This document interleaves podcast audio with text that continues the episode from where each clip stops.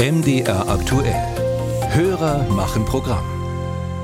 Schlaglöcher sind mitunter ein Problem auf deutschen Straßen. Auch für unseren Hörer Dr. Michael Meisel, der in Wettin im Saalekreis mit seinem Auto so ein Loch erwischt hat.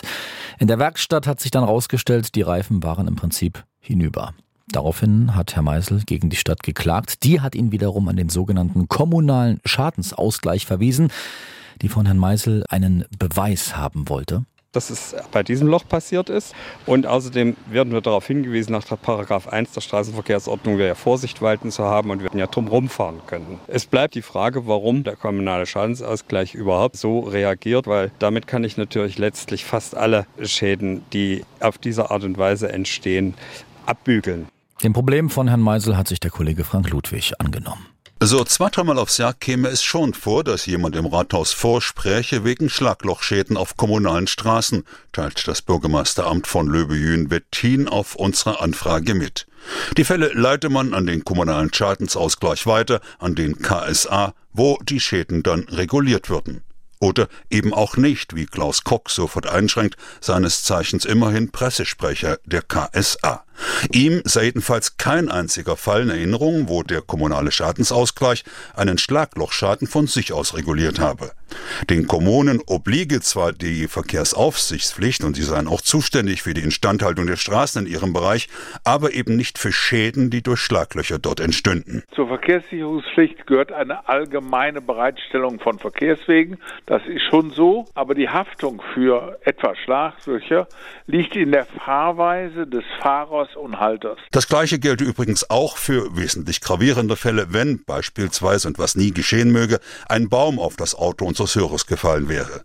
Solange nämlich die Kommune ihren Pflichten nachgekommen sei und etwa regelmäßig den Zustand der Bäume inspiziert, so wäre ein Schaden durch einen umstürzenden Baum ebenso Pech wie ein Schlagloch zu erwischen, sagt KSA-Sprecher Cox, denn hat nur der Herrgott den Wind zu stark blasen lassen, ist es kein Verschulden der Kommune und der Schaden bleibt leider bei dem hängen, den, den es getroffen hat. Hätte sich die Kommune allerdings schwerwiegende Versäumnisse zu Schulden kommen lassen, dann würde unter Umständen der kommunale Schadensausgleich sozusagen als Versicherung ins Spiel kommen, wenn die Haftpflicht greift und finanzielle Forderungen fällig würden, bei denen sich die Gemeinden, Kommunen und Landkreise dann gegenseitig unterstützten. Noch einmal Pressesprecher Klaus Cox. Eine Versicherung ist ein Unternehmen, das Geld verdienen will. Der Schadensausgleich, das ist etwas Genossenschaftliches oder etwas wie eine Solidargemeinschaft. Das ist für die Bürger billiger und deshalb sinnvoll. Und damit zurück zum Schlagloch in Wettin, welches ja die Reifen am Fahrzeug unseres Hörers so stark in Mitleidenschaft gezogen hat, dass sie gewechselt werden mussten. Gegen die Ablehnung der Schadensregulierung könnte man natürlich vor Gericht gehen, sagt Christian Janicek, Verkehrsrechtsanwalt aus Dresden. Janicek hat sich bundesweit einen Namen damit gemacht, dass es ihm gelang, den kommunalen Schadensausgleich auch für Schlaglochschäden zur Kasse zu bitten.